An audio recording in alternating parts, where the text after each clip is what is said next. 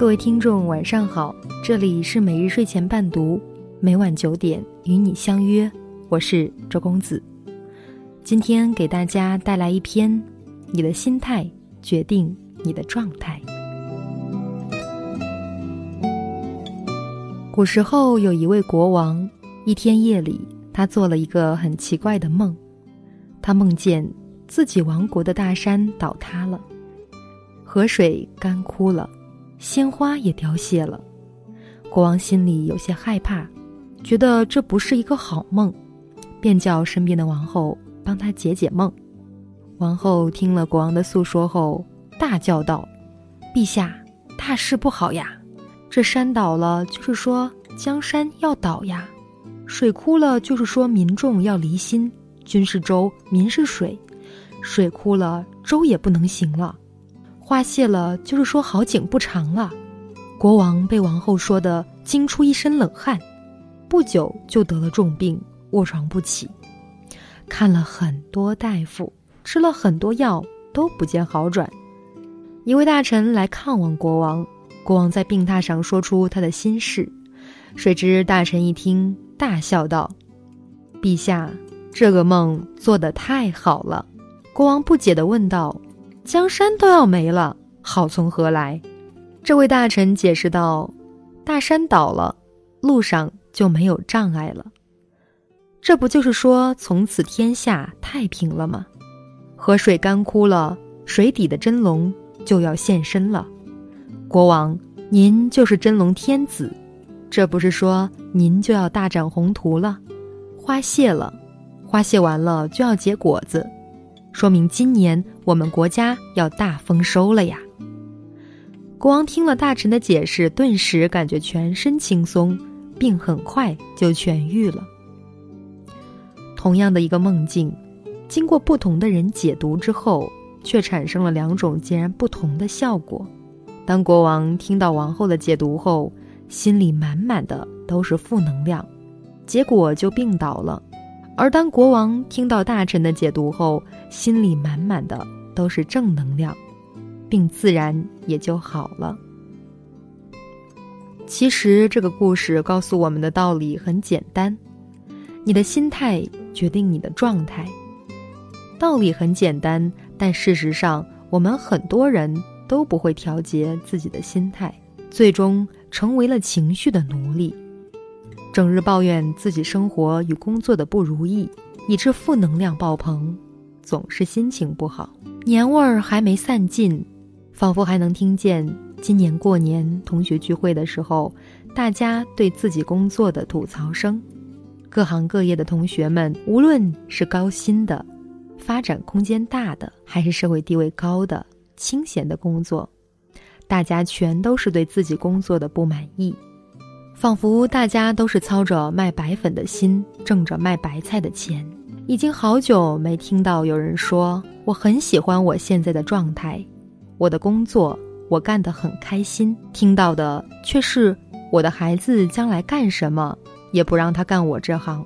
难道真的是我们的工作不好，让我们做的这么不开心吗？拿破仑曾说，人与人之间只有很小的差异。但是这种很小的差异，却可以造成巨大的差异。很小的差异，即积极的心态还是消极的心态；巨大的差异，就是成功和失败。消极的人看到危，积极的人看到机，积极的人看到的永远是希望，让心灵拥有更加广阔的晴空。消极的人。看到的永远是危机，让人感到生活处处是阴影。一直很喜欢一个很温暖的小故事：一个小男孩趴在窗台上看远处的风景。当他看到远处的大人们正在田野埋葬他心爱的小狗的时候，泪流不止，悲痛不已。他的爷爷看到了，连忙牵着他来到另外一个窗台。给他打开窗户，他看到了一整片美丽的大花园，那里阳光普照，草翠花明，蝴蝶飞舞。小孩的心情顿时变得乐观开朗起来。爷爷摸着孩子的头，和蔼地对他说：“孩子，你开错窗户了。我们的生命中无时无刻都存在着两扇窗户，一扇窗户的外面是阳光明媚、鸟语花香，而另外一扇窗户的外面却是乌云密布、狂风暴雨。其实这很正常。”爱因斯坦很早就告诉我们了，任何事物都是相对的，有晴天就会有暴雨，有鸟语花香就会有乌云密布，有悲伤就会有欢乐，有一个人时的唉声叹气，就会有团聚时的欢声笑语。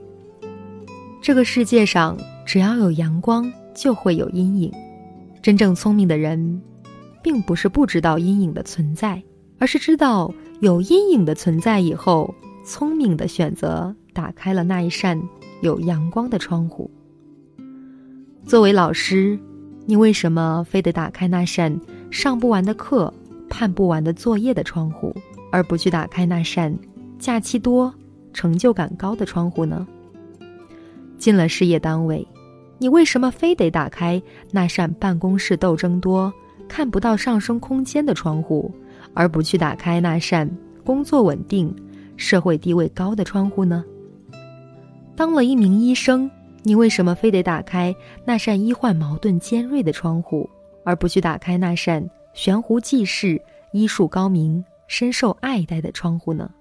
干起销售，你为什么非得打开那扇客户刁难、老板不留情面的窗户，而不去打开那扇？只要业绩好，奖金拿到手软的窗户呢？进入 IT 这行之后，你为什么非得打开那扇工作时间不固定、机会渺茫的窗户，而不去打开那扇机遇与前景好的窗户呢？佛曰：物随心转，境由心造，烦恼皆由心生。心情不好的时候，你要经常问问自己。有什么，而不是你失去了什么。当你要求的过多时，就会造成很大的压力，感到力不从心，烦恼的心情就会油然而生。其实没有必要要求每件事都要达到十分，世界上没有十全十美的事情存在。悲伤虽然占了五分，不是还给我们留了五分的快乐吗？让你去打开有阳光的窗户，不是叫你逃避现实，而是想告诉你，既然有些事情不是我们能改变的，那就让我们调整好心态，学会去接受它的阴暗面吧，学会在枯燥无聊中寻找乐趣，在不断重复中追求创新，在迷茫困惑中学会担当。与其天天去抱怨生不逢时。不如学会试着生存。人生苦短，为什么非得打开那扇不如意的窗户呢？今天晚上的故事就分享到这里。我是主播周公子，每晚九点与你相约在每日睡前伴读，不见不散。我在中国南宁向你说声晚安。